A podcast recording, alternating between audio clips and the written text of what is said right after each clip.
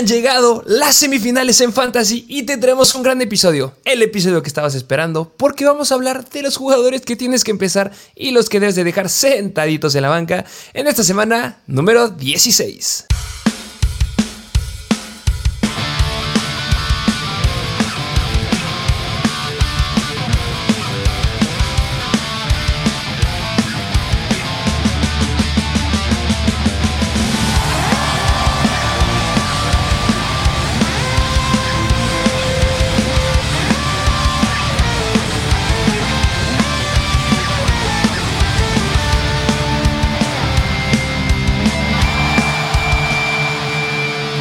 Bienvenidos a un nuevo episodio de Mr. Fantasy Football.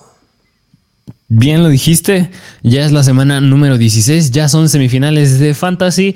Eso, si sí has cumplido la regla de tener tu final en la semana número 17, porque es un error tener tu final en la semana número 18. No hagan eso, por favor, lo hemos dicho mil y un veces. Espero que ya Espero que estés ya en semifinales. Si no estás en semifinales, que estés viendo este, este video, porque también, si es que tienes una quiniela o le vas a meter a los juegos, es bueno saber de lo que vamos a hablar aquí, porque al menos a los over-unders, te puedo que le, damos bien. ¿eh? le, hemos atinado bastantes. Sí, así es. Llevamos un, un buen récord, diría yo. Pero mira, pues antes de empezar con este análisis de partidos, de rápido, ¿cómo viste el episodio de Jacksonville en contra de los Jets? Que mira, más allá de fantasy, gracias a esa victoria de los Jaguars, ya los Bengals tienen un puesto en playoffs. El partido, sí, eh, complicado se les dijo, se les dijo que iba a haber problemas de clima, hubo problemas de clima y pues le bajó muchísimo el potencial a jugadores. Eh, yo creo que Trevor Lawrence es el que muchos llegaron a empezar. Yo sí llegué a decir que tenía expectativa baja, reserva baja. Ya estamos subiendo más TikToks, vayan síguenos de TikTok. Ahí les pusimos un video hablando justamente de lo que esperábamos del, partido. Eh, Trevor Lawrence se vio bien, pero sin lugar a dudas el problema de clima y que los Jets no hicieron nada, pues tuvo mucho que ver en que ya no metieran más puntos. Eh, a Zach Wilson y no metieron a Joe Flaco, eso llamó mi atención. Eh, y al final, en las entrevistas con Robert Sale y también eh, el día de hoy en la mañana le preguntaron, oye Roberts, ¿qué va a pasar con Zach Wilson? Y sus palabras fueron, le hace falta entrar en ritmo, hay que darle un poco más de tiempo, pero no es lo último que hemos visto de Zach Wilson. Es decir, todavía confían en él, yo seguiré confiando también en él. Y este, bueno, ya veremos qué sucede la próxima semana. Sí, justamente, porque precisamente después le preguntaron quién iba a iniciar la siguiente semana y creo que omitió esa respuesta, no la contestó. Em, pero pues sí, de ahí en fuera casi todos los jugadores que les dijimos expectativa baja, pues no lo cumplieron y pues se les dijo, sienten a Say Jones y bien que le fue mal. Em, pero bueno, pues ahora sí, ese era un breve resumen del partido del jueves por la noche. ¿Qué te parece si nos arrancamos con los partidos? Vamos a darle con todo. Venga, vámonos a los partidos de esta semana número 16, que pues son bastantes, ya no hay equipos en semana de bye y semana especial, porque la mayoría de los partidos son el día sábado, así que mucho ojo ahí, no se vayan a ir con la finta de que son los partidos el domingo, pero bueno, empezando con el partido de los Atlanta Falcons visitando a los Baltimore Ravens, over-under de los más bajos de la semana, con 36 puntos. Los Falcons proyectan 14 puntos, es decir, 2 touchdowns, y los Ravens 21, es decir, 3 touchdowns, y por eso son favoritos los Ravens por un touchdown.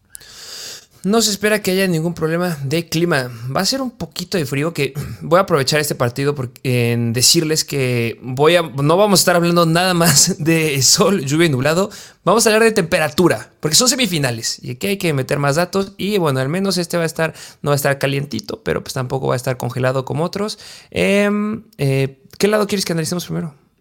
Sí, porque el clima puede afectar bastante, pero pues ¿qué te parece si afectamos, si empezamos del lado de los Atlanta Falcons? Porque aquí yo creo que, mira, yo ya me diría a que nada más son dos jugadores, a lo mejor y si acaso tres que sería el buen Tyler Algier. Y empezando con Tyler Algier y Cordal Patterson, que cómo los es para esta semana, porque la semana pasada en contra de los Saints, el que tuvo más acarreos fue Tyler Algier con 17, pero el que tuvo más snaps, si no me recuerdo, fue alrededor del 50% de los snaps, sí, y 40, este fue Cordal Patterson, mientras que Algier nada más tuvo el 48%.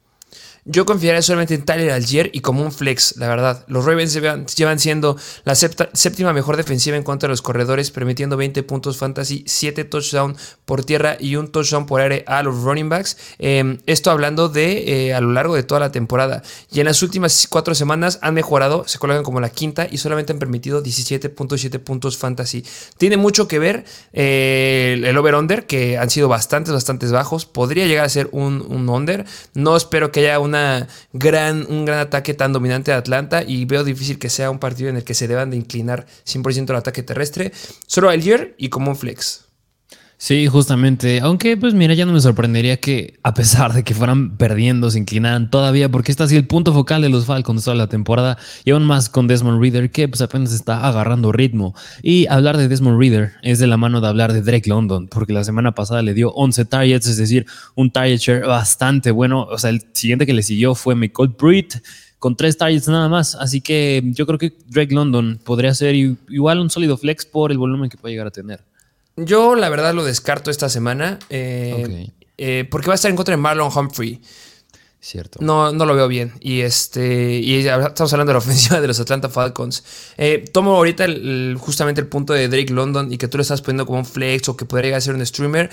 Está bien difícil esta semana con streamers. Tengo unos bien específicos que sí me llegan a gustar bastante. Uno de los Seattle Seahawks, otro de los Giants. Ya cuando llego ahí les diré los nombres.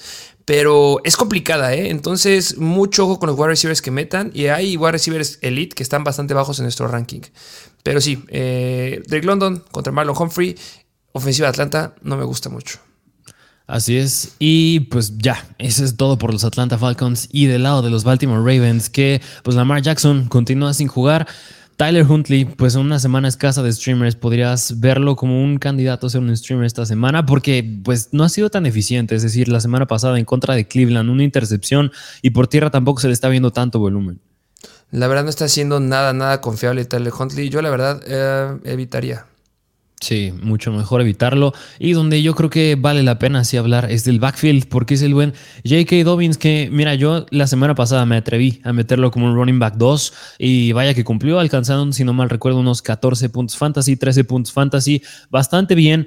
No me gusta que nada más está teniendo unos 13 acarreos, 14 acarreos y por aire no está teniendo mucho volumen. Lo que le está salvando es que está siendo demasiado eficiente y por eso yo creo que vale más la pena ver pues la defensiva de los Falcons.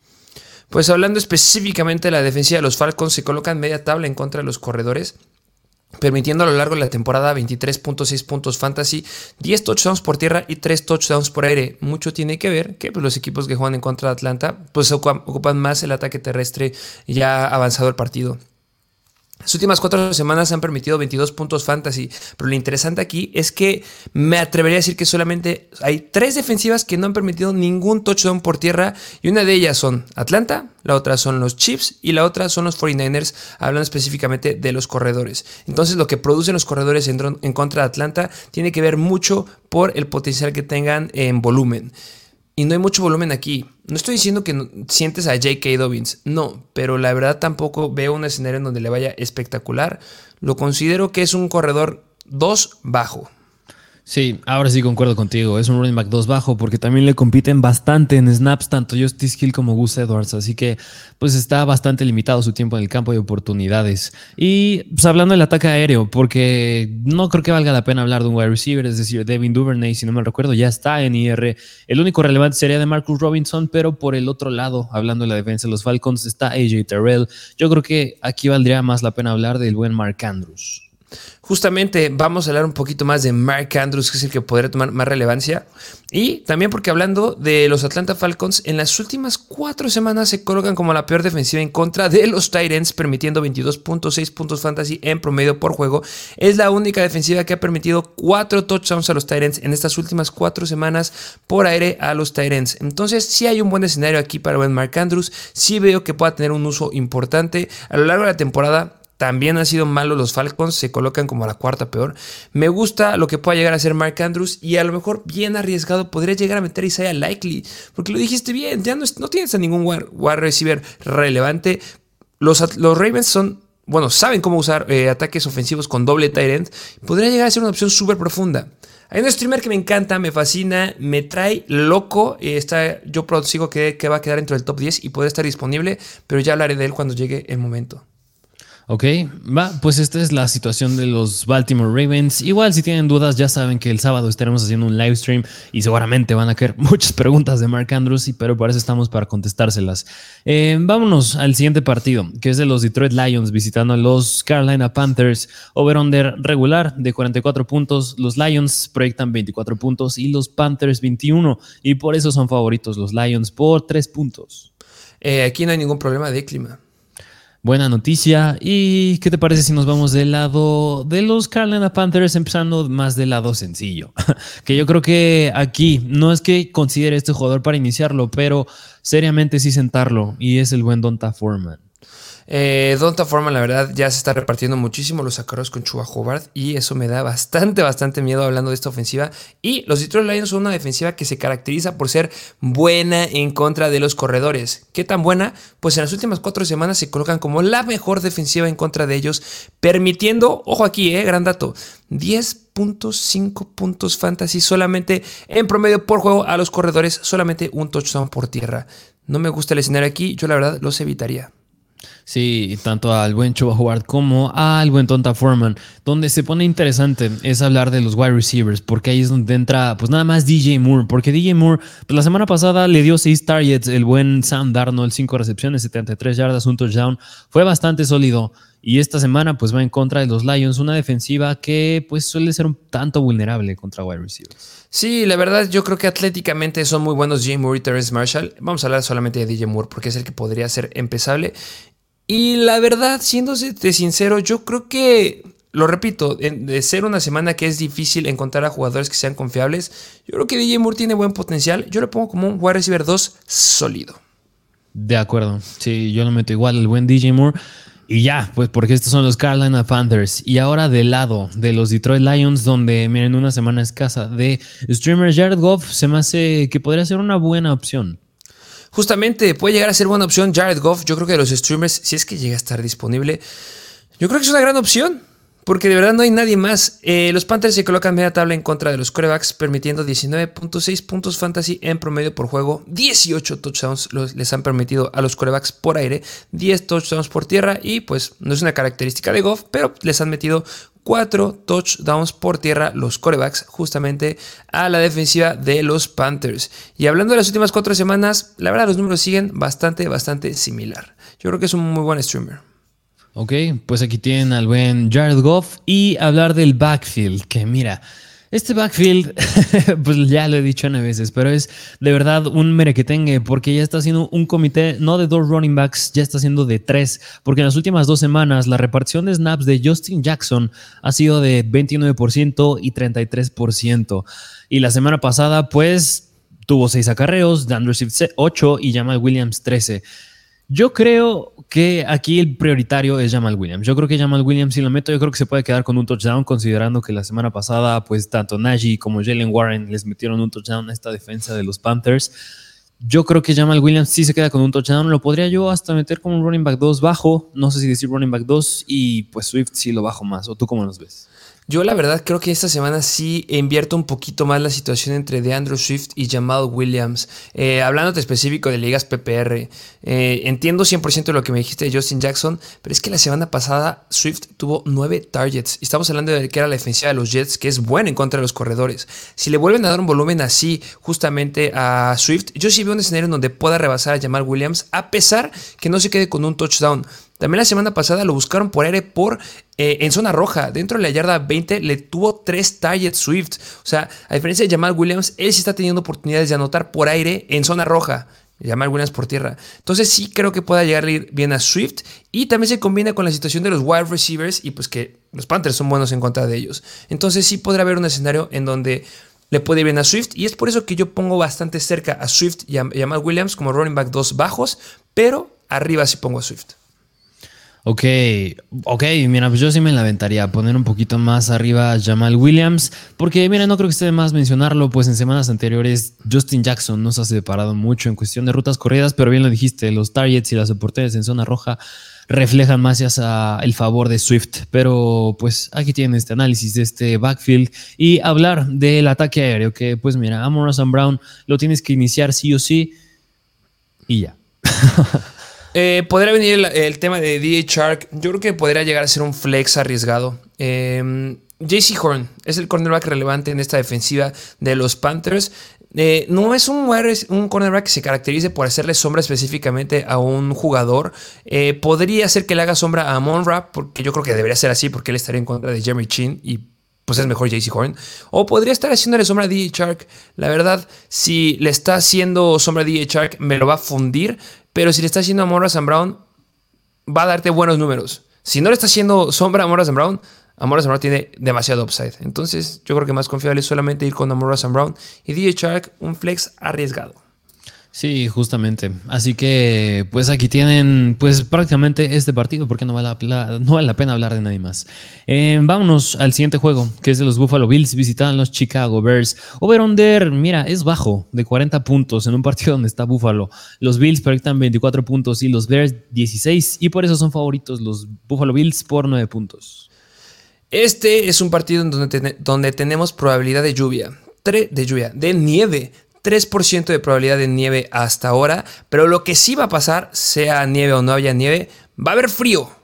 Va a ser frío en este partido y si ya saben que la lluvia le baja el potencial a los wide receivers, la nieve le baja el potencial a las defensivas tacleando. Entonces yo creo que es un buen escenario para los corredores. Ok, va, buen dato, ya lo analizaremos cuando hablemos del backfield, pero pues ¿qué te parece? Pues si empezamos del lado de los Chicago Bears a hablar, hablar de, del buen Justin Fields, que cómo ves a Fields contra los Bills. Espectacular, no puedo decir nada, tienes que empezarlo sí o sí, o sea, no hay nadie que yo empezaría sobre Fields. Y, mira, hablando del comentario que dijiste, que yo creo que no nada más ese aspecto de las tacleadas es positivo para, para los running backs, pero para un quarterback que corre y tan elusivo como es Justin Fields corriendo, yo creo que es mejor aún para él. 100%. Em, y ahora hablar del backfield, porque ya tenemos a Khalil Herbert de regreso y le puede bajar mucho el potencial a David Montgomery. Podría bajárselo, pero a final de cuentas yo sigo metiendo a Montgomery como un running back 2 sólido y a Khalil Herbert porque a lo mejor no, me aguanto. considerar. No, yo me aguanto. No, todavía no sería la semana. Porque los Bills, a final de cuentas, o sea, estamos hablando de la ofensiva de los Bills, estamos hablando de una situación de clima, pues estamos hablando de un escenario en donde, bueno, lo que beneficia aquí es que no hay ningún wide receiver en Chicago, me digan lo que me digan. Entonces podrían usarlo ahí a, Khalil Herbert, pero es alguien que debo de ver antes de creer. Sí, sí, precisamente. Así que mejor no tomen riesgos, tengan sus reservas si consideraban a Khalil Herbert. Y pues bien lo dijiste, como no hay wide receivers en este ataque aéreo, pues valdría la pena nada más hablar de Cole Kemet, pero yo también no me sentiría muy confiado de meterlo. Yo creo que es profundo, profundo, pero sigue habiendo otros streamers, el otro Tyrant de este partido, que igual pondría sobre Kemet. Pero Kemet es bueno, ¿eh? Sí, empiecenlo. Ok, va. Pues aquí tienen a Colquimet. Y ahora vámonos del lado de los Buffalo Bills, porque a pesar del clima, pues Josh Allen es un coreback que inicias más en semifinales, donde vale la pena hablar. Es del backfield, que es tanto Devin Singletary como el buen James Cook.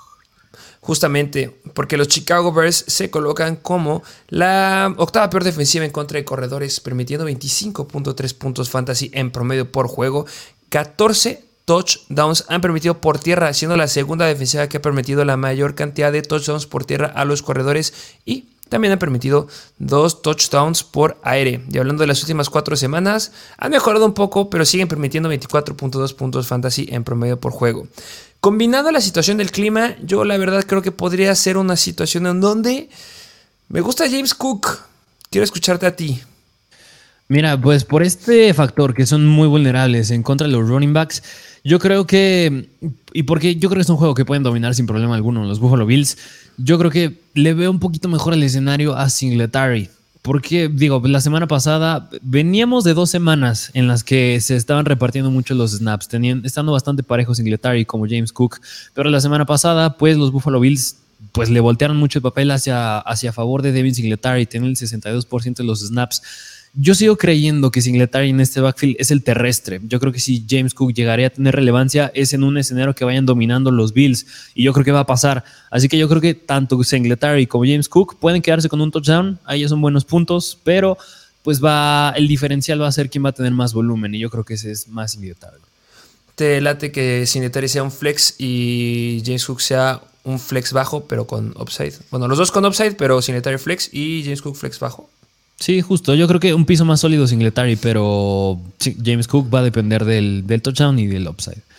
Ok. Mm, um, ok, va, pues este es el backfield. Y a hablar del ataque aéreo, porque mira, pues este Fondix menos en una semifinal no me puede sentar.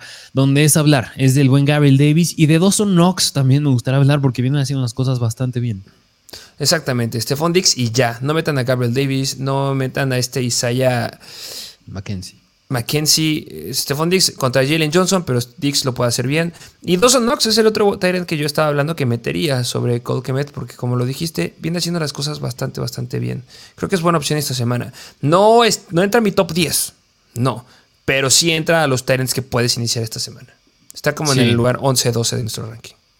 Sí, sí, de acuerdo, viene teniendo un buen target share, así que Dawson Knox sí es buen candidato a iniciar esta semana vámonos al siguiente partido, que es de los New Orleans Saints, visitando los Cleveland Browns. Aquí tenemos el over-under más bajo de la semana, de 33 puntos. Y mira, creo que me atrevo a decir de la temporada. Creo que nunca había visto un over-under que le pegara a los 30 puntos. Creo que es el más bajo que hemos llegado a ver. Es sumamente bajo. Los Saints proyectan 15 puntos y los Browns 18. Y por eso son favoritos los Browns por 3 puntos. Eh, se espera que haga un poco de frío en ese partido, sí. Y hay un 6% de nieve. O sea, todo se combina a mal en ese partido. Sí, o sea, un juego sumamente decepcionante, diría yo. Pero, pues, ¿qué te parece si empezamos del lado de los New Orleans Saints, donde es empezar hablando del buen Alvin Camara? Eh, y ya. la verdad es el único jugador en el que se puede hablar esta semana. Em, yo espero que sí le den una buena carga de trabajo. Yo espero que le vaya bien. Mucho tiene que ver con las temperaturas. Mucho tiene que ver que va a haber viento. Me faltó decirles eso. Va a haber mucho viento en este partido. Se complica demasiado el ataque aéreo. Y si de por sí no esperamos un ataque aéreo, yo creo que va a haber mucho volumen aquí del lado de Alvin Camara. Yo es un running back 2 que sí creo que tiene upside esta semana y sí lo empiezo.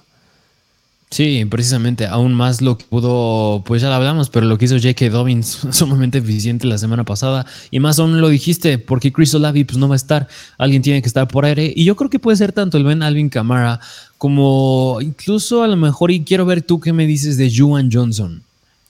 Eh, Juan Johnson me gusta, es un buen talent, pero el que yo quiero hablar es Señorón Tyson Hill. Tyson Hill está dentro de mi top 10 esta semana. Es un talent que si está libre, búscalo eh, por él y empiézalo porque se combinan todas las cosas. Porque Andy Dalton es una cochinada, no tiene wide receivers. Vamos a ver situaciones donde va a entrar Tyson Hill, va a entrar en zona roja. Vamos a ver cómo se descuelga en acarreos de más de 50 yardas. Es el escenario perfecto para Tyson Hill.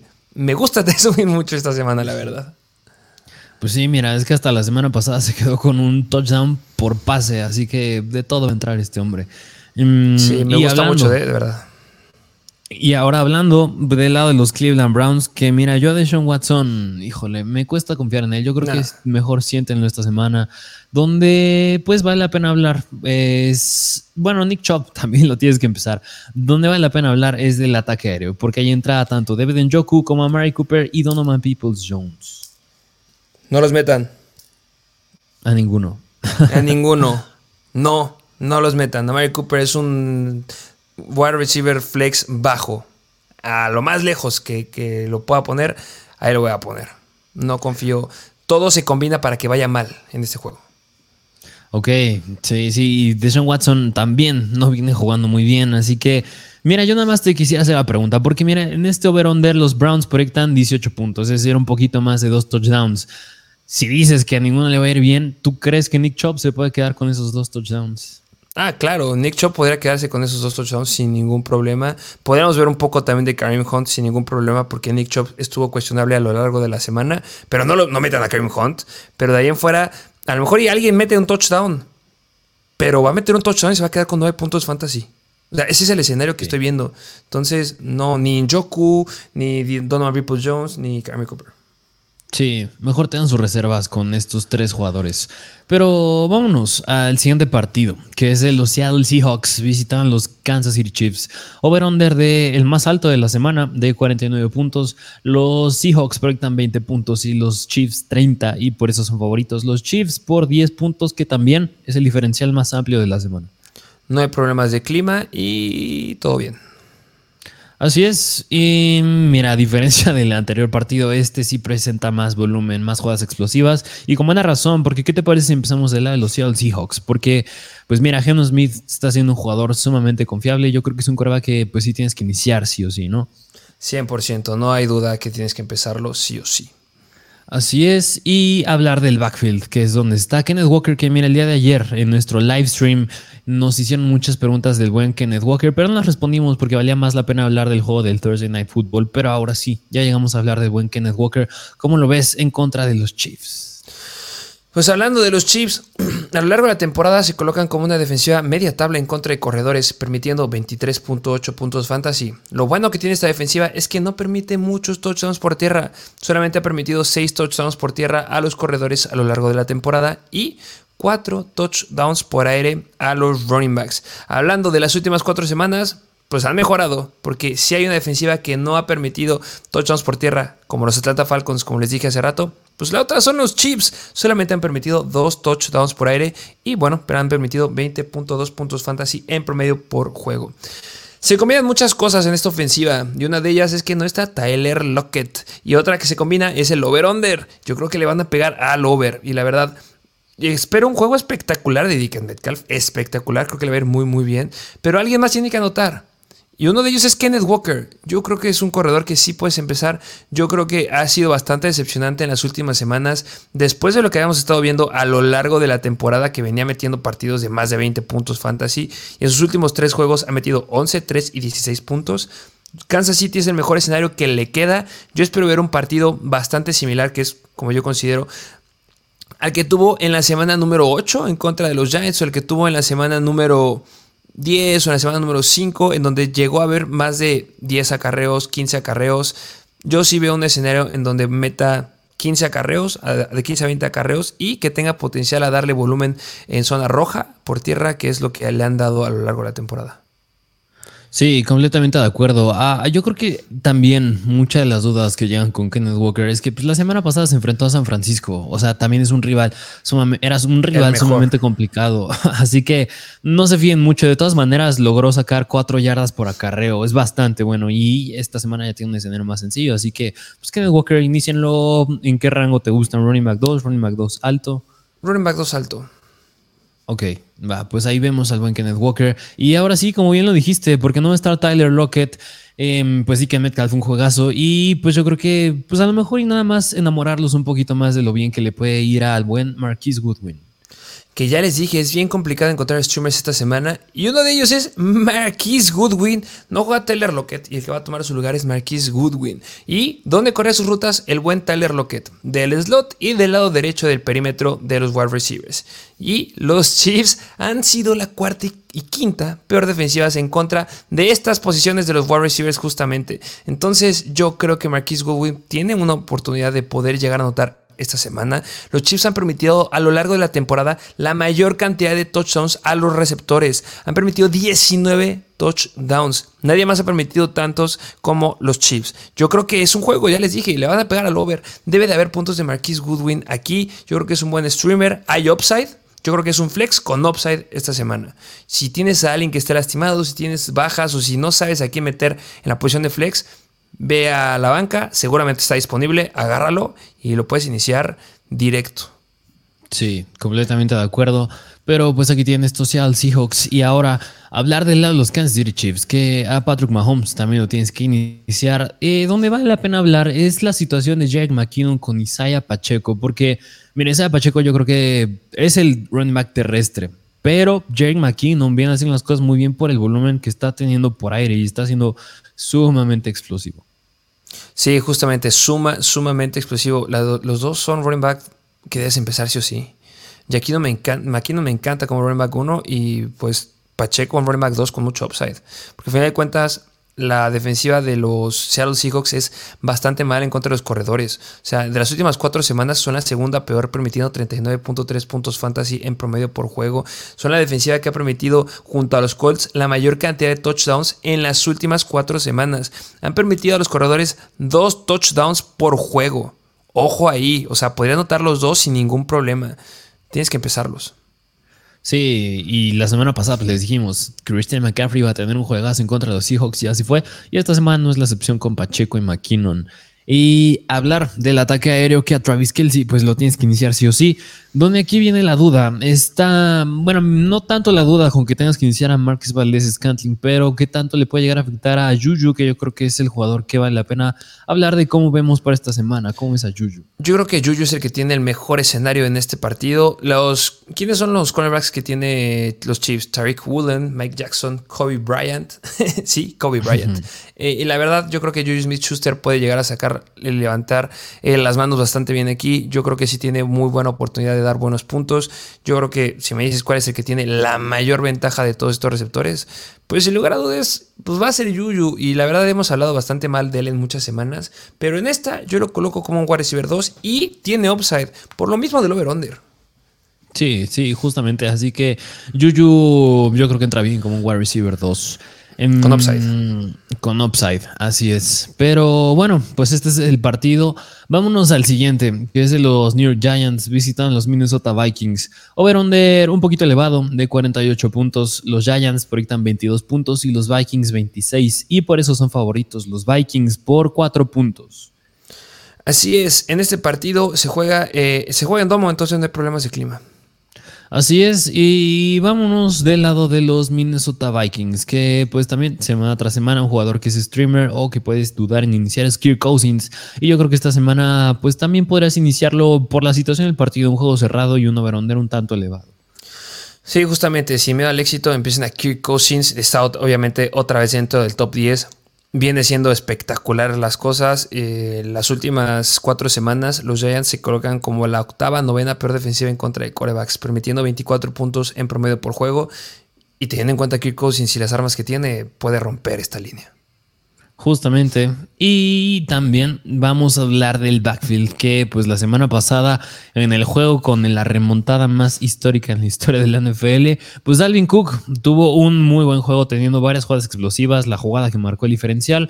Es un jugador que tienes que iniciar sí o sí. Em, eh, pero ¿qué te parece si hablamos del ataque aéreo? Que pues Justin Jefferson también es un jugador que inicias. Yo creo que T. Hawkinson también es un jugador que tienes que iniciar.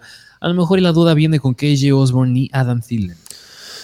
Eh, yo la verdad, no, yo no me subo al tren de KJ Osborne. O sea, recuerden que la semana pasada se fueron a tiempo extra, tenían que usar a alguien y obviamente le dio mucho volumen a todos sus wide receivers.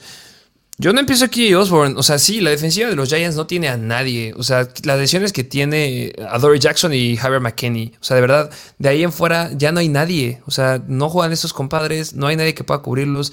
Espero que los Giants puedan meterle puntos a los Vikings para que veamos mucho volumen. Justin Jefferson va a ser una locura otra vez y ya sé que priorizaría aquí. Y Adam Thielen lo tendría como un flex. Ah, ah, ah, ok, va, pues Adam Thielen va como flex. Y mira, yo creo que sí, porque eh, el diferencial, el diferencial es bastante cerrado, son cuatro puntos, así que yo creo que sí se pueden mantener al margen los Giants y por eso pues, no creo que sea un juego como el de la semana pasada, pero sin duda alguna será uno bastante cerrado.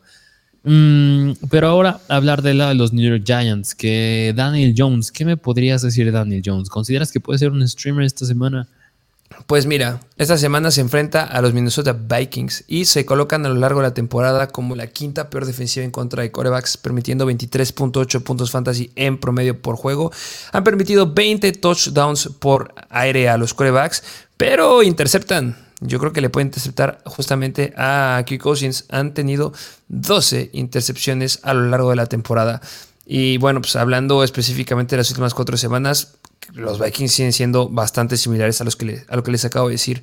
Yo creo que Daniel Jones sí podría llegar a ser un streamer sin ningún problema. Obviamente, si me preguntas, Daniel Jones o Deshaun Watson, te voy a decir 100% que vayas con Daniel Jones.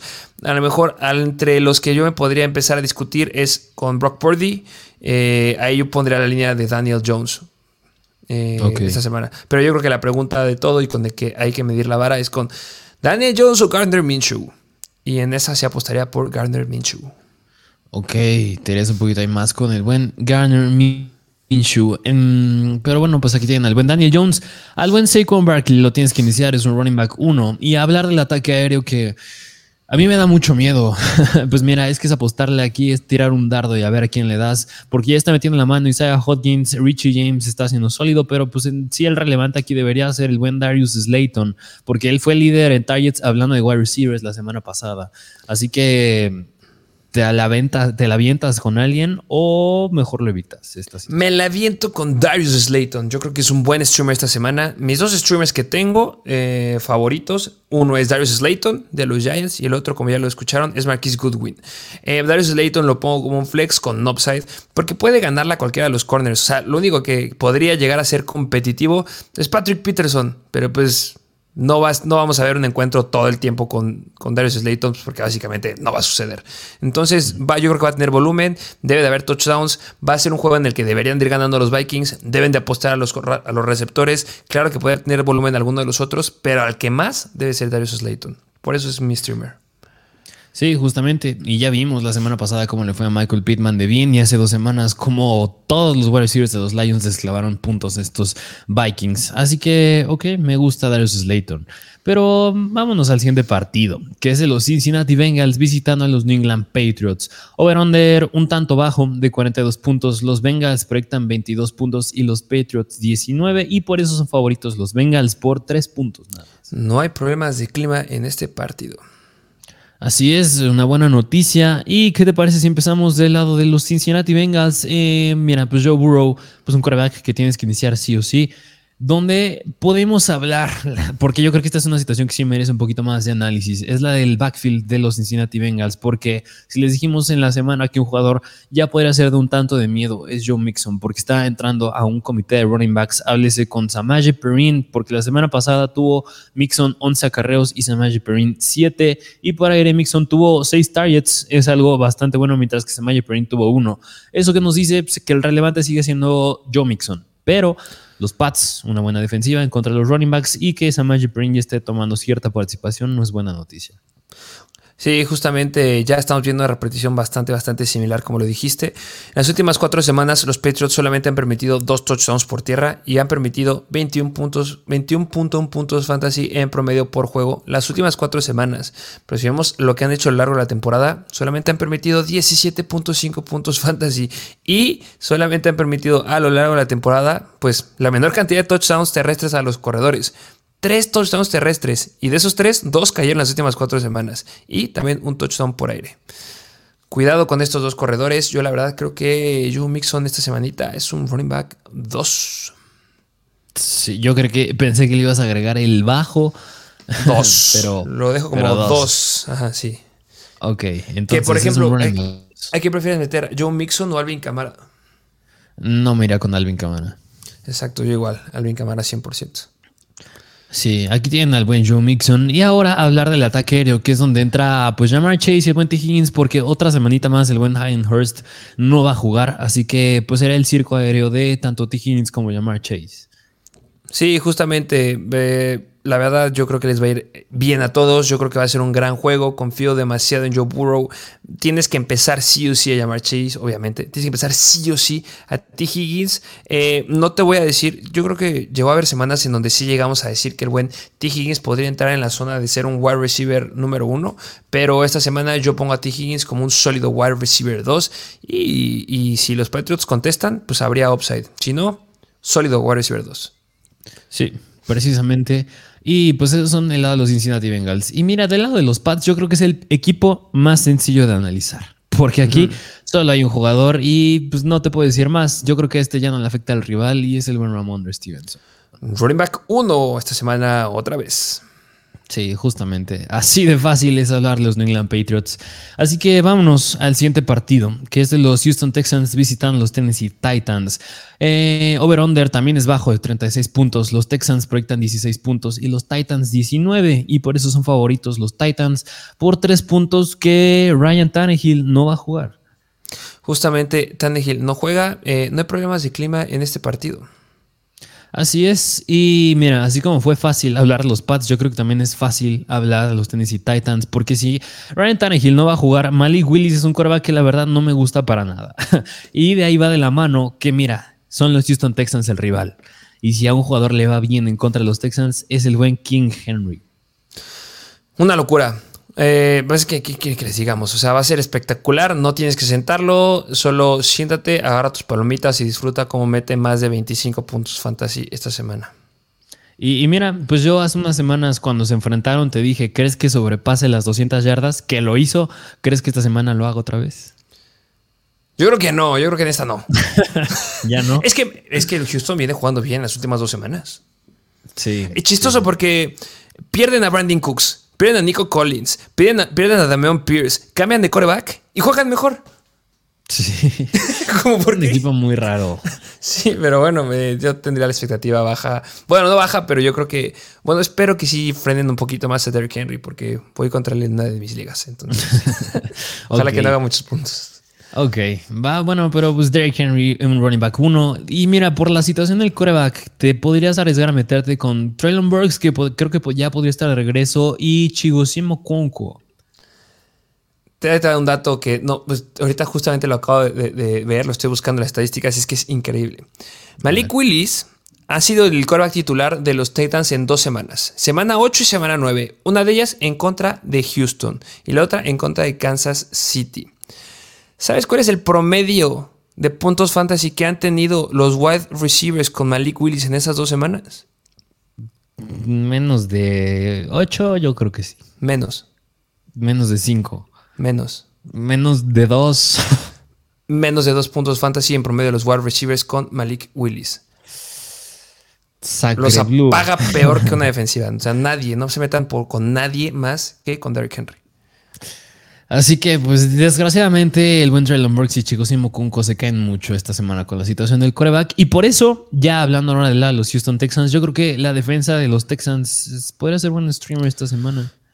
Uy, aunque me da un poquito de miedo, pero sí. Este, bueno, sí, la defensa de los Texans definitivamente sí. No sé por qué pensaba que de los Titans. Me hubiera gustado decir que era de los Titans, por eso la agarré, por eso le estaba metiendo, pero con estos Houstons, me da miedo. Mejor meto la de Houston.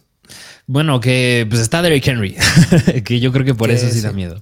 Sí, pero, pero pues sí, es un buen streamer también la de los Titans, porque empezaron a hablar de ellos, pues Damian Pierce ya saben que se va a perder, em, no vale la pena hablar del coreback, y yo creo que menos que esta es una liga muy profunda, pues podrás considerar pues a Gumbo Wale, pero yo la verdad mejor le evito esta situación. Sí. no se metan con ellos donde sí vale la pena hablar es del ataque aéreo, porque Nico Collins no juega, pero Brandon Cooks ya está de regreso, pero no nada más de él, sino también vale la pena hablar de, de Chris Moore. Justamente, eh, pues la verdad, los corners de, los Titans son bastante malitos. Yo creo que es un escenario favorable para Brandon Cooks y para Chris Moore. Si seguimos viendo lo que han estado haciendo, yo creo que Brandon Cooks podría volver a tener otra vez más del 20% del target share. Y, pues, ¿qué más? O sea, ¿qué más te puedo decir? Yo creo que Brandon Cooks es un flex y ya. Eh, es, un buen escenario en papel. Eh, los Titans son de las peores defensivas o pues para muchos la peor defensiva en contra de los wide receivers. Entonces me, me llegaré a meter solamente con Brandy Cooks como un flex. Ok, ok. Va, pues aquí tienen este análisis del ataque aéreo de estos Texans. Pero bueno, vámonos al siguiente partido, que es de los Washington Commanders visitan los San Francisco 49ers. Over-under 38 puntos. No está en rojo si nos estás viendo en YouTube porque no es de los más bajos, pero en sí, sí es un over-under bajo. Los Commanders proyectan 16 puntos y los 49ers 23 y por eso son favoritos los 49ers por 23 puntos. Digo, por 7 puntos. No hay problemas de clima en este partido. Así es, ¿y qué te parece si empezamos a hablar del lado de los San Francisco 49ers, que pues en una semana también es casa de streamers y que hace ratito mencionaste que ponías la vara de Daniel Jones y Brock Purdy. Brock Purdy, ¿consideras que podrías, bueno, más bien, ¿cómo crees que le vaya? Eh, considero que sí es un streamer. Considero que es un streamer porque sabemos que hay gente que está lidiando con la lesión de Lamar Jackson, la de Kyler Murray, la situación de, bueno, si es que llegas a considerar a Mike White. O sea, sabemos que hay muchas bajas esta semana. Matt Ryan, Ryan Tannehill, muchas, muchas bajas. Y con todas esas bajas, yo creo que Brock Purdy podría llegar a ser una opción. Les dije que lo pongo bastante similar con Daniel Jones. Eh, yo creo que podrían llegar, podrías llegar a considerar, en caso que no haya nadie, nadie más en, esta, en tu liga. Los comandos a lo largo de la temporada son media tabla, permitiendo 19.6 puntos fantasy en promedio a los corebacks. Son una defensiva que no ha interceptado mucho, no es de las mejores, pero no ha interceptado mucho. Eh, se colocan como la tercera defensiva empatada con la defensiva de los Colts y la defensiva de los Dolphins en cantidad de intercepciones a los eh, corebacks. La cuarta, perdón. Eh, tienen siete intercepciones. Y hablando específicamente de las últimas cuatro semanas, pues han mejorado un poco, porque ahora solo han permitido 16.7 puntos fantasy en promedio por juego. Pero las defensivas que, las ofensivas que se han enfrentado, pues no tienen nada que ver con, con Brock Purdy. Entonces yo creo que es un buen jugador, podría dar buenos puntos. Yo creo que este juego sí podría llegar a pegarle al over y, y espero que haya eh, touchdowns por aire porque tiene un escenario favorable el buen Brandon Ayuk. Sí, sí, completamente de acuerdo. Em, pero ahora hablar de la de backfield, que es donde entra pues Christian McCaffrey, que lo tienes que iniciar sí o sí. Yo creo que nada más una buena noticia hablando de McCaffrey es que Jordan Mason está cuestionable, así que pues si no llegara a jugar todavía es más volumen para Christian McCaffrey. Em, y hablar del ataque aéreo, porque ahí se complican un poquito las cosas, porque los Commanders hicieron una buena defensiva en contra de los Whites, pero pues Divo Samuel otra semanita más no va a jugar. Sí, pero hay que, hay que analizar esta defensiva porque no es que hayan mejorado en contra de los, de los Whites. O sea, en las últimas cuatro semanas, los Commanders son la séptima mejor defensiva en contra de los wide receivers, permitiendo 25.9 puntos fantasy en promedio por juego y solamente han permitido un touchdown. Y hablando de a lo largo de la temporada, los Washington Commanders se colocan como una defensiva media tabla, eh, permitiendo 33.3 puntos fantasy en promedio por juego y 11 touchdowns a los wide receivers por aire. O sea, de lo largo de la temporada, media tabla. Y ahorita la séptima. Si ves esta defensiva, no es porque tengan unos mejor, eh, mejor personal de los cornerbacks. Han mejorado por la línea. Y ya llega Chase Young, ya va a jugar esta semana. Entonces, si Brandon Ayuk no produce, es más por la línea defensiva de los Washington Commanders que específicamente por los corners. Yo creo que es un escenario favorable por Brandon Ayuk justamente por eso, porque se va a poder descubrir. No creo que haya un cornerback que le pueda competir a Brandon Ayuk, pero va a depender mucho de la cantidad de tiempo que le logren dar a Brock Purdy.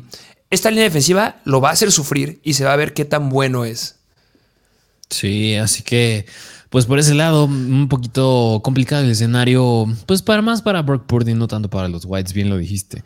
Mm, pero de ahí en fuera, pues a George Hill también es un Tyrant, pues que tienes que iniciar sí o sí. Eh, y, si empiezan a Brandon Ayuk, ¿eh? Ok, va, pues aquí tienen a Brandon Ayuk. Y hablar ahora del lado de los Washington Commanders, que pues mira, Taylor Heineke, yo prefiero evitarlo esta semana. Y hablar de los running backs, que también la tienen bien complicada, tanto Antonio Gibson como Brian Robinson muy, muy, muy, muy, muy complicada esta semana. Los 49ers son la mejor defensiva en contra de los corredores. Yo, la verdad, es que a menos que no tengas a nadie más, pues sí tendrás que ir con alguno. Eh, si me preguntas a mí por cuál este, llegaría a optar, yo creo que me iría con Brian Robinson. Sí, sí, completamente de acuerdo. Yo igual, iría con Brian Robinson, pero pues ya vimos cómo le fue a Kenneth Walker la semana pasada. Yo creo que le puede ir bastante similar a Brian Robinson y eso se habla de que puede decepcionarte un poco. Es un mm, flex y, ya, ¿eh? Sí, sí, justo. Y ahora hablar de los wide receivers, que es donde entra pues Terry McLaren y Jahan Dodson, porque Kurt Samuel ya bajó mucho su volumen. Yo creo que aquí pues a Terry McLaren tienes que iniciar sí o sí, y yo me atrevo a decir que Jahan Dodson es un jugador que tiene bastante upside. Eh, viendo una situación similar a, que, a lo que estábamos comentando hace rato con un core de wide receivers, eh, todo se resume en Charvarius Ward. Está en protocolo de conmoción, está cuestionable esta semana. No tengo noticias si sí vaya a jugar o no vaya a jugar. Eh, um, si llega a jugar, eh, sigues empezando Terry McLaurin. Pero si no llega a jugar, Terry McLaurin tiene un gran upside. Gran, gran upside. Y habla de Jahan Dodson, yo creo que él también lo tiene. Sí, y Jahan Dodson también le puede ir bien. No tendría un upside igual al de Terry McLaurin, pero sin lugar a dudas, para mí es un flex alto. Sí, súper alto, porque pues está quedando con touchdowns, que es lo que venía haciendo al inicio de la temporada. Así que, y recuerden que en esta etapa de la temporada es cuando los novatos ya empiezan a explotar y Jahan Dodson es uno de ellos. Mm, pero bueno, pues, ¿qué te parece? Nos vamos al siguiente partido que es de los Philadelphia Eagles visitan los Dallas Cowboys. Un juego divisional que tiene un over-under un tanto alto de 47 puntos. Los Eagles proyectan 21 puntos y los Cowboys 26 y por eso son favoritos los Cowboys por 5 puntos. Exactamente, en este partido eh, se juega en un domo, entonces no hay problemas de clima. Así es. ¿Y qué te parece si empezamos del lado de los Dallas Cowboys? Que pues es analizar al buen Dak Prescott. Que Dak Prescott era un coreback que a lo mejor podrían tener dudas, pero yo creo que sigue siendo un coreback top 10. ¿Te gusta? Sí, sigue siendo un coreback top 10 y si lo tienes es porque tienes problemas de coreback o pues te ha cargado el equipo de alguna manera. Eh, empiécenlo. Sí, justamente. Y hablar del backfield, porque también pues los Eagles son un rival un tanto difícil en contra de los running backs, pero pues aquí que, pues qué te puedo decir, seleccionado al Pro Bowl, Tony Pollard, lo tienes que iniciar. En las últimas cuatro semanas, la defensiva de los Eagles se coloca a media tabla en contra de los corredores, permitiendo 22.2 puntos fantasy, han permitido dos touchdowns por tierra y dos touchdowns por aire. Y hablando a lo largo de la temporada, han sido bastante, bastante similares. Tienes que empezar a Tony Pollard como un running back 1 y Elliott un running back 2. Y la verdad, por el over-under, yo creo que sí lo pueden llegar a romper sin ningún problema hacia el over. Pues también Elliott es un running back 2 con upside. Sí, así que no desconfíes de estos dos. Y hablar del ataque aéreo, que es donde entra el buen CD Lamb. Híjole, y también Dalton Schultz. Yo a Noah Brown, la verdad, yo tendría mucho miedo, demasiada inconstancia. Además, Michael Gallup, pues no hizo mucho la semana pasada también. Yo creo que nada más vale la pena hablar de CD Lamb, que sí lo tienes que iniciar, pero a Dalton Schultz es donde yo creo que es analizar la situación. Sí, no, no, no. Este, Darius Slay y James Bradbury. Darius Slay convocado a Pro Bowl. James Bradbury, estoy enojado porque debería haber estado convocado al Pro Bowl en lugar de Trevon Dix, pero ese es otro tema. Este, Dylan puede en contra de ellos. Todo bien con Dylan, pero no, ni Noah Brown ni Michael Gallup. No se les ocurra, por favor, iniciarlo. Y pues del lado de Dalton Schultz, ¿qué te puedo decir? Estamos hablando de un Tyrant que llega a ser ciertamente confiable. Yo lo tengo dentro del top 5 esta semana porque va a haber muchos puntos y confío en lo que ha hecho en semanas pasadas. No específicamente la pasada, sino antes de ellas con el buen Dak Prescott. Sí, justamente. Así que pues no tengan tanto problema con Dalton Schultz. Y ahora, hablar del lado de los Philadelphia Eagles, que mira, por esta situación yo creo que son favoritos los Cowboys, que es que Jalen Hurts pues no va a jugar y es hablar de Garner Minshew. A lo largo de la temporada, los Cowboys son la décima mejor defensiva en contra de los corebacks, permitiendo 18.5 puntos fantasy en promedio. Han permitido 19 touchdowns por aire a los corebacks, pero también han interceptado. Tienen 12 intercepciones. También los corebacks les han anotado una vez por tierra. Pero si nos vamos a analizar lo que ha sucedido en las últimas cuatro semanas, pues han empeorado un poco, porque ahora permiten 22.2 puntos fantasy y han permitido 8 touchdowns por aire y 5 intercepciones. Eh, Gardner Minshew tiene muchas armas, tiene muchas herramientas, no tiene problemas de clima. Debería de irle bien en esta semana. Es por eso que yo creo que es un buen streamer. Yo es por eso que lo iniciaba antes que a Trevor Lawrence y sigo considerando que podría dar un buen partido. No me atrevo a decir que, ah, mucho upside por las armas. No. También recordemos que en la semana el eh, head coach dijo que quieren darle mucho mayor volumen a Miles Sanders. Entonces yo espero que sí se recarguen bastante hacia el ataque terrestre. Entonces, em, ¿qué les digo? Empiécenlo. Sí. Si es que lo tienes a nadie más. Sí, así que tienen a Gardner Minshew. Y bien lo dijiste, porque de la mano del quarterback y de esta noticia, pues Miles Sanders va a tener un juegazo. Yo creo que es un running back 2. Me atrevo a decir alto. Yo sí lo meto como alto. A lo mejor y nada más podría decir running back 2 porque también es un rival difícil en contra de los running backs, los Cowboys. De acuerdo y hablar del ataque aéreo, que pues, va de la mano de estos argumentos que hemos dicho, que yo creo que el potencial de AJ Brown y de Monte Smith y de Dallas Goddard, que ya está de regreso, pues, pues, se podría caer un poco, pero eso no quiere decir que los tengas que sentar. Yo creo que AJ Brown sigue siendo un wide receiver. Uno, porque yo creo que sí le puede dar buen volumen Gardner Minshew, pero pues a lo mejor y de Monte Smith y a, y a Dallas Goddard sí los inicio, pero tendré un poquito bajas mis expectativas que, viene mucho de la mano de lo que decía de la defensiva de los Commanders y también de lo que dijiste de Miles Sanders. La verdad, o sea, la defensiva, la línea defensiva de los Cowboys es de las mejores que hay. Pero la mejor línea ofensiva de la liga es la de los Eagles. Entonces ahí anulan bastante la carga de trabajo que le puedan llegar a poner o la presión hacia Gardner Minshew. Y es por eso que confío en él, que es un buen streamer. Si tuvieran una mala línea y van en contra de los Cowboys, no les recomiendo a Gardner Minshew, pero confío en la línea ofensiva de los Eagles. Entonces por eso yo creo que AJ Brown se empieza 100%. Además que no hay ningún cornerback que le pueda llegar a hacer este, frente. Trevon Dix, pero pues no va a poder. También empiezas a, a Devonta Smith y obviamente Miles Sanders sin miedo también empiecen. Justamente, así que aquí tienen pues este partido en general. Vámonos al siguiente, que es de, lo, que de Las Vegas Raiders visitan los Pittsburgh Steelers. Otra vez un over-under bajo, que mira muchos juegos con un over-under bajo, qué decepción. Pero un over-under de 39 puntos. Los Raiders proyectan 18 puntos y los Steelers 21. Y por eso son favoritos los Steelers por 3 puntos. Ojo que podría haber neblina en este juego y además de la neblina hay un 3% de probabilidad de nieve. Ok, así que puede complicar un tanto las cosas. Más por, bueno, en cuanto a eh, turnovers, es decir, fumbles, intercepciones, malos pases, etcétera, y el tacleo también. Pero, pues, ¿qué te parece si empezamos hablando de los Pittsburgh Steelers? Que, pues, yo creo que aquí, más allá del quarterback, pues es hablar de los running backs. Najee Harris, ¿cómo lo ves esta semanita enfrentándose a los Raiders? Najee Harris, porque, mira, yo Najee Harris yo creo que lo sigo clavando como un running back 2 bajo, a lo mejor ya hasta flex. ¿Por qué? Porque Jalen Warren ya está teniendo más volumen la semana pasada. Najee 24 carreos y Warren 11. Ambos anotaron y eso salvó el día de Najee Harris, que digo 24 carreos también es una buena cantidad de volumen. Y Jalen Warren un target, pero pues Najee Harris sigue sin tener también volumen por aire. Así que yo creo que Najee, yo si lo meto, estaría como que justo en medio de un flex y un running back 2 bajo. Y a Warren, pues no lo considero esta semana, pero más es hablar de él porque le puede quitar oportunidades al buen Najee.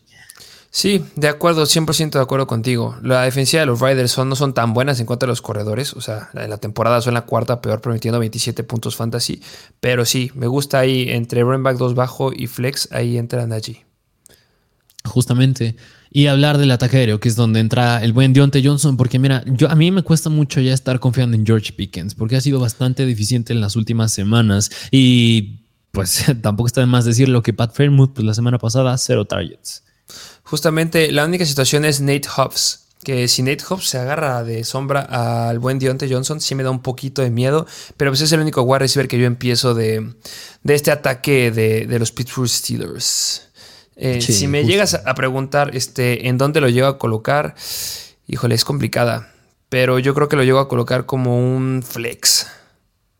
Ok, y pues si estás metiendo a Deontay Johnson como flex, pues George Pickens está todavía más abajo. Pero, y mira, y ahora hablar de Pat Fairmouth, que mira, un detallito es que Deontay Johnson está cuestionable al momento, no ha entrenado dos días en la semana, habrá que monitorearlo, pero pues yo creo que sí puede llegar a jugar, y si llega a jugar, hablando de Pat Fairmouth, es un Tyrant que sigue este, que, tienes que seguir iniciando, pero ten en cuenta que podría quedarse, bueno, no creo que se quede con cero targets otra vez, pero pues ya vimos un escenario que sí pasa. Y por ese riesgo, yo prefiero meter a Dawson Knox, obviamente prefiero meter a Tyson Hill y hasta Darren Waller esta semana sobre Pat Fairmouth. Así es, así que mucho cuidado con esta situación en los wide receivers. Y ahora hablar del lado de Las Vegas Raiders, que pues mira, ay, cómo odio que no haya corebacks, porque mira, me hace preguntarte si considerarías a Derek Carr un streamer esta semana. Lastimosamente. Debo decir que sí, Derek Carr podría llegar a ser un streamer porque los Steelers son la octava peor defensiva en contra de corebacks, bueno, octava novena en contra de los corebacks a lo largo de la temporada, permitiendo 21.5 puntos fantasy, pero aquí viene el número importante. Han permitido 24 touchdowns por partido, o sea, un promedio de 2 touchdowns por juego han permitido, han interceptado, tienen 14 intercepciones y si algo les hace mal es justamente el ataque aéreo de los corebacks. En las últimas 4 semanas se colocan como la mejor defensiva en contra de ellos, permitiendo solamente 13.4 puntos fantasy, pero tiene mucho que ver los juegos que han tenido que han sido de pocos puntos. Entonces, yo creo que es un streamer, no es mi streamer favorito, se sigue peleando bastante con los otros corebacks que yo ya les dije eh, a lo largo del episodio. Háblese de un Brock Purdy, háblese de un este, Daniel Jones, y ahí se pelea justamente. Eh, híjole, no sé si puede tener mucho upside, porque yo creo que va a haber mucha presión aquí. Lo único que me gusta es que ya regresa Darren Waller tiene alguien más a quien lanzarle. Por eso lo pongo sobre todos estos que ya les dije, pero híjole. Sí, no, pero no pues estoy muy confiado. Pero pues mira, pues era una pregunta que se tenía que hacer, porque en una semana limitada de corebacks, pues podrían llegar a considerarlo. Y como Derek Carr o Gardner Minshew. Yo creo, híjole, yo creo que ahí sí me lamentaría con un poquitito más con Minshew. Sí, yo igual. Ahí está la línea. Sí, me lamento un poquito más con Minshew, porque ambas son buenas defensivas. Así que, pues aquí viendo un poquito a Derek Carr. Hablar ahora de Josh Jacobs, que es un running back 1, lo tienes que iniciar sin problema. ¿Dónde vale la pena hablar? Es de los wide receivers que, pues, a Davante Adams, a pesar de que la semana pasada tuvo un juego deficiente contra los Patriots, pero bueno, los Patriots son una buena defensiva. Yo creo que si lo tienes que iniciar es un wide receiver 1. ¿Dónde vale la pena hablar? Es de, pues, de Darren Waller y, híjole, ya, y ya, porque no me cuesta confiar en Matt Hollins y, o Hunter Renfro. Sí, igual que tú. Cuesta trabajo. Así que Darren Waller, pues lo tienes que iniciar, pues dirías que confiado o con reservas. Lo empiezo confiado. Este sí lo tengo dentro del top 10 de, de, de Tyrants. Ok, va, pues aquí tienen al buen Darren Waller. Vámonos al siguiente partido, que es de los Green Bay Packers visi- eh, visitando los Miami Dolphins. Over-under también del, creo que este es el más alto de la semana, perdón, este es el más alto de 50 puntos. Los Packers proyectan 23 puntos y los Dolphins 27. Y por eso son favoritos los Miami Dolphins por 4 puntos. Va a estar nublado, pero no se espera ningún problema de clima. Así es, porque, bueno, pues estamos hablando de, de Miami, ahí no creo que nieve. Pero hablando del lado de los Packers, que pues Aaron Rodgers, yo creo que también entra como un, un coreback que puedes iniciar bien. Mucho más que Derek Carr, por ejemplo. Sí. Eh, no tanto como Kirk Cousins, o sea, meto a Kirk Cousins sobre Aaron Rodgers, pero sí meto a Aaron Rodgers. No creo que repita lo de la semana pasada. El over-under está altísimo. Sí. Sí, van a ser un juego de muchos puntos, esperando que pues ya Tua Tagovailoa carbure un poquito más. Sí, los Dolphins son la segunda peor defensiva en contra de quarterbacks. Entonces, adelante con Rodgers. Adelante, arriba y adelante con Aaron Rodgers. Y ahora hablar del backfield de los Green Bay Packers, porque, pues mira, la semana pasada vimos ahora una repartición más cerrada entre Aaron Jones y AJ Dillon, que yo creo que es lo esperado. Pero mira, porque AJ Dillon se quedó con un to- dos touchdowns la semana pasada, muchos podrían estarlo considerando. Y yo creo que van a caer preguntas de él mañana, ¿eh? Pero, pues hablando de Aaron Jones, yo creo que lo puedo llegar a meter como un running back que te gusta, un running back 2, running back 2 alto. No sé si decir un running back 1 bajo. Por el over-under yo hasta lo meto como un running back uno bajo. Ok, running back uno bajo. ¿Y AJ Dillon lo podrías llegar a considerar o, o, me- o lo bandas hasta flex? No, sí, sí lo empiezo. Lo mando como un running back 2 bajo. Ok, va, pues entonces aquí tienen a AJ Dillon. Y ahora hablar del ataque aéreo que Mr. Touchdowns, Christian Watson la semana pasada no se quedó con un touchdown, tuvo cero touchdowns, eh, alcanzó unos 8 puntos fantasy, pero pues sí hubo situaciones en las que Aaron Rodgers aún lo buscaba para touchdowns.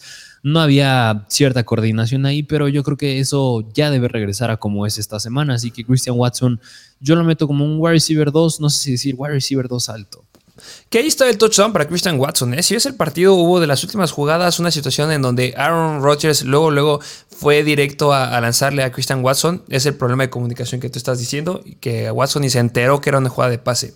Pero yo sí pongo por el over-under y por toda la situación que hemos visto y que sí lo llegó a buscar la semana pasada. Es un wide receiver uno bajo. Ok, hasta wide receiver uno bajo el buen Christian Watson. Y pues yo creo que ya, ¿no? Ya no vale la pena. Bueno, a lo mejor ya en Lazard, pero no, prefiero evitarlo. No, no Justamente. mete arriesgado. Justamente. Y ahora hablar del lado de los Miami Dolphins, que pues Tua Tagovailoa también es un, en una semana escasa de streamers, a Tua Tagovailoa tienes que iniciar sí o sí. Hablando del backfield, que es donde se pone interesante la situación, porque Jeff Wilson pues ya podría estar de regreso, aunque yo creo que Raheem Mostert, a pesar de que podría regresar, yo creo que es buena opción. Sí, para mí Raheem Mostert sigue siendo el running back de, eh, predilecto de este ataque terrestre. Eh, si nos vamos a hablar específicamente de la defensiva de los Packers, se colocan como la décima peor en contra de corredores, permitiendo 24.3 puntos fantasy a lo largo de la temporada. Han permitido 10 touchdowns por tierra y 2 touchdowns por aire. En las últimas cuatro semanas promedian 25.8 puntos fantasy permitidos por partido a los corredores. La verdad, eh, el buen Raheem Mostert se me hace un corredor que es confiable esta semana. Eh, yo lo pongo como un running back 2, bajo, De acuerdo. pero Sí. con piso muy sólido.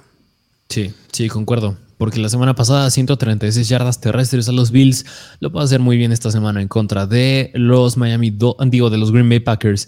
Y ahora hablar del ataque aéreo, que pues mira, ¿qué te dijo? Pues es hablar de Jalen Waddle y Tyreek Hill, wide receivers que Pues a Tyreek lo tienes que iniciar sí o sí, pero Jalen Waddle es un wide receiver que muchos le tienen miedo, bueno, o le tenían en semanas anteriores, e hizo lo que esperábamos, que pues es que a Jalen Waddle lo tienes que iniciar sí o sí porque tiene mucho upside, igual que Alvin Kamara, yo lo comparo mucho. Es un jugador que podría presentar riesgo, pero tiene mucho upside porque en una de esas puede caer un touchdown y una jugada larga, y lo que hizo, lo que hizo en contra de los Bills fue nada más con tres recepciones.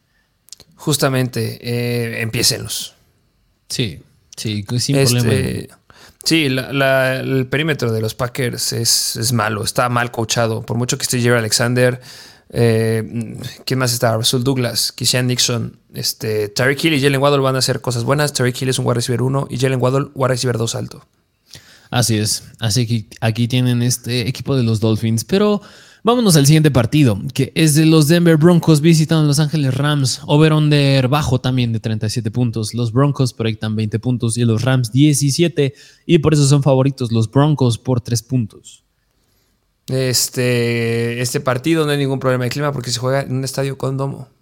Así es. Y mira, yo creo que hablar de Los Ángeles Rams pues de quién quieres hablar, porque ya está Venus Koronic, ya está afuera también. Cada vez se quedan con menos y menos armas estos Rams. De nadie. Sí, no, yo la verdad, si acaso me Makers, pero yo la verdad siento que hay mejor, mucho mejores opciones esta semana. Justo. Así que pues no vale la pena hablar de los Rams y pues hasta de los Broncos podría ser, pero aquí sí hay jugadores un poquito más relevantes. Empezando con el backfield que pues es donde la Tavius Murray, si no me recuerdo, está cuestionable para esta semana. Ahorita lo checo bien, pero pues es un running back que pues si ya jugar, pues le, bueno, no sé si le podría ir bien, pero tiene un volumen sólido. Yo lo coloco como un flex, la verdad. No confío tampoco mucho de él. Ok, lo mandas hasta el puesto de flexa al buen Latavius Murray. Y por eso yo creo que no es mala idea que agarren a Marlon Mack. Yo por eso consideren mucho agarrar a Marlon Mack en caso de que Latavius Murray pues no llegue a jugar. Pues si tienes problemas de flex, lo podrías meter como flex por el volumen que puede llegar a meter. Y hablar del ataque aéreo, que es donde está el buen Jerry Judy que, bueno, si hablamos de la defensiva de los Rams, eh, se colocan como la décima onceava peor defensiva en contra de wide receivers, permitiendo 35.3 puntos fantasy en promedio por juego. 12 touchdowns por aire es lo que han permitido a los wide receivers. Y pues si nos vemos un poquito a, ver lo que hicieron en las últimas cuatro semanas, han permitido 34 puntos fantasy en promedio por juego y solamente 2 touchdowns por aire. Eh, Colan ya podría regresar. Sí, justamente, está cuestionable para esta semana. Pero híjole, me da miedo confiar. Sí, precisamente. Mira, este juego pintaba al inicio de la temporada ser un juegazo de los Broncos con Russell Wilson contra los campeones del Super Bowl, pero en este punto es un juego sumamente decepcionante. Solo Jerry Judy lo pondría como un wide receiver 2. Ok, va, pues entonces aquí tienen a, a Jerry Judy y este partido en general. Pero vámonos al siguiente partido, que es el Sunday Night Football, que es de los Tampa Bay Buccaneers visitando los Arizona Cardinals. Over-under bajo, bueno, ya no tan bajo, pero de 41 puntos. Los Buccaneers proyectan 24 puntos y los Cardinals 17, y por eso son favoritos los Buccaneers por 8 puntos. Es un estadio con domo y no hay problemas de clima. Así es, y pues, ¿qué te parece si hablamos de primero del lado de los Arizona Cardinals? Porque ahí hablar más del coreback es hablar del backfield, porque James Conner viene haciendo las cosas muy bien, que es un rival un tanto complicado los Tampa Bay Buccaneers, pero pues James Conner viene jugando muy bien, yo creo que pues, sin problema alguno entra como un running back 2. Sí, los Buccaneers son la tercera mejor defensiva en contra de los corredores, permitiendo 19.2 puntos fantasy en promedio por juego, 5 touchdowns por tierra, pero 4 touchdowns por aire. Pero si vamos a ver lo que han hecho en las últimas cuatro semanitas la defensiva de los Tampa Bay Buccaneers, pues han empeorado un poco porque han permitido 22.6 puntos fantasy en promedio por juego, 2 touchdowns por tierra y un touchdown por aire. Eh, lo acabas de decir bien, o sea, a pesar de la defensiva de de los Tampa Bay Buccaneers no es como que pueda sentar o deba sentar a James Conner. Yo considero que es un running back 2 sólido esta semana. Sí, concuerdo contigo. Y hablar ahora del ataque aéreo, que es donde entra pues Dandre Hopkins con el buen, híjole, sea quien sea el quarterback en este equipo, pero Dandre Hopkins es un wide receiver, mm, no sé si decir uno por la, explosividad que puede ser esta ofensa, pero sin duda alguna es sólido por el volumen que tiene. Hopkins, Híjole, es complicado porque está Trace McSorley y la cosa está fea con él. Porque, mira, Hopkins va a estar enfrentando, yo creo que la mayor parte del tiempo en contra de Carlton Davis. Que si estuviéramos hablando de un buen coreback, no le haría ni cosquillas. Pero hablando de Trace McSorley, vimos muy mal fútbol al final del partido. Tengo miedo. Va a tener el volumen, tienes que empezarlo. Pero por esa situación, yo la verdad eh, sí me atrevo a colocar al buen DeAndre Hopkins como un wide receiver 2. Y, rascando el bajo, ¿eh? Sí, mira, yo nada más necesita, necesitaba escucharlo a alguien más, porque yo creo que sí, sí me aventaba meterlo como wide receiver 2. Ya no uno, pero es sumamente sólido por el volumen que tiene, pero no, ya no es wide receiver 1 por la situación de coreback. Y Marquis Brown podría llegar a ser una opción como un flex arriesgado. Sí, sí, completamente. Porque no hay nadie más que cubra ahí, o sea, solamente es Carlton Davis en contra de Hopkins, pero de ahí en fuera no tienen a alguien más que sea sumamente relevante los Cardinals para que pueda cubrir lo que hace Marquise Brown. Justamente. Pero bueno, pues en general este es el equipo de los Cardinals y ahora hablar del lado de los Tampa Bay Buccaneers, que es donde está el buen Tom Brady, que semana tras semana pues nos da miedo, que la semana pasada pues estaba haciendo las cosas muy bien, se cayó un poco, se cayó todo. Dos fumbles, intercepción. Ay, madre mía. Sí, pero mira, eh, ya no, esta defensa ya no es la de los Cincinnati Bengals. Es una defensa un, tanto más sencilla. Así que yo creo que puede ser un poco más sólido Brady. Justamente la defensiva de los Cardinals de a lo largo de la temporada, ya siendo la sexta peor defensiva en contra de corebacks, permitiendo 22.8 puntos fantasy en promedio por juego, me atrevo a decir que la defensiva de los Cardinals es la segunda defensiva que ha permitido la mayor cantidad de touchdowns empatada con la de los Titans a los corebacks.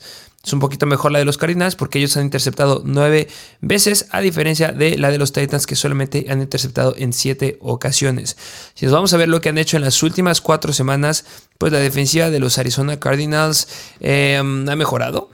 Pero al final de cuentas les han clavado cuatro touchdowns, solamente dos intercepciones. Y yo creo que Tom Brady, de la mano de Chris Godwin y de la mano de Mike Evans, que yo creo que es un buen jugador esta semana, podrá llegar a meter buenos puntos, eh, no espectaculares, pero pues esperemos que esté rondando los 20.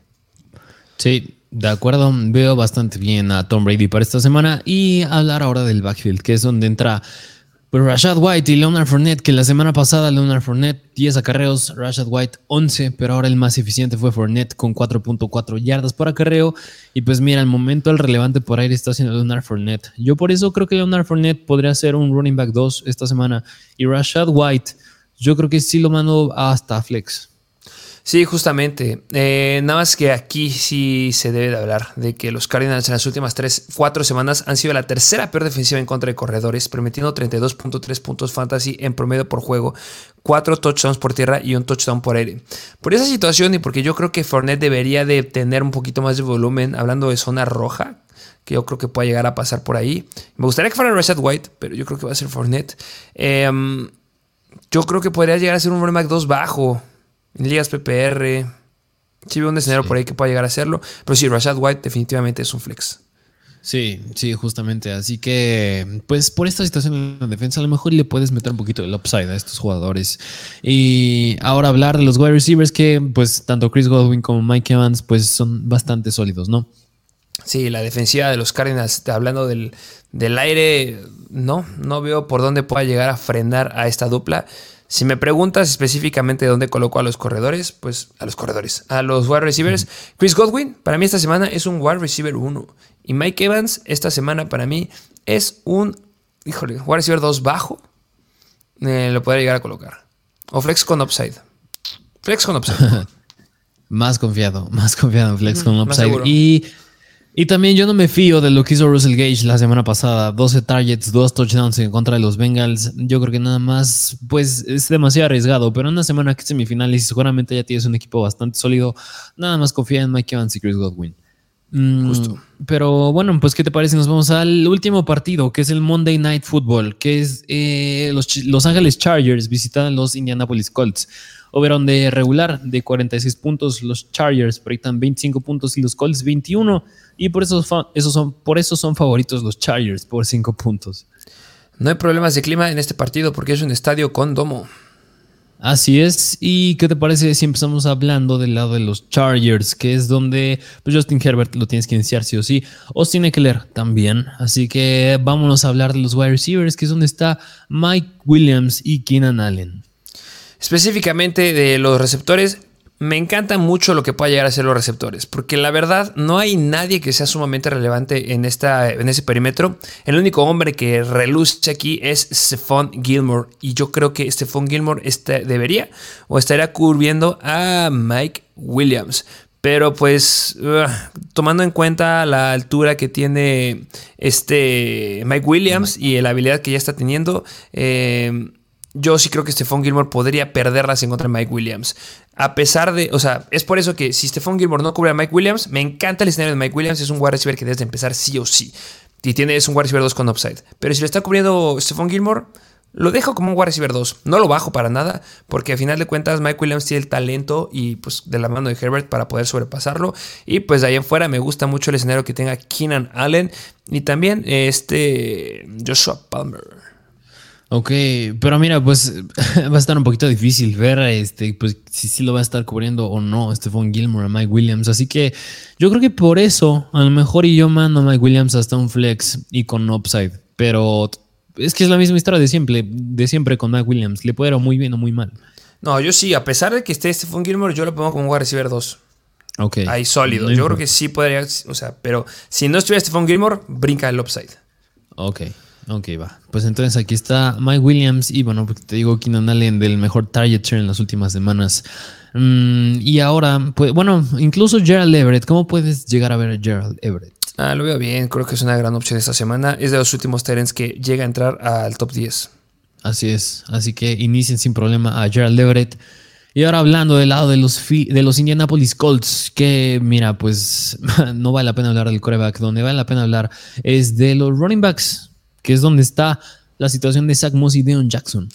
A lo largo de la temporada, la defensiva de los Chargers se coloca como la sexta peor en contra de corredores, permitiendo 26.5 puntos fantasy en promedio por juego, 12 touchdowns y por tierra y 4 touchdowns por aire.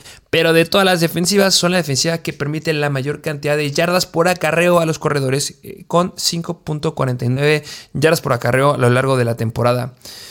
Me gusta más Zach la verdad. Yo creo que sí es un corredor que podrías llegar a empezar sin ningún problema. Si es que lo agarraste de waivers, creo que es un flex.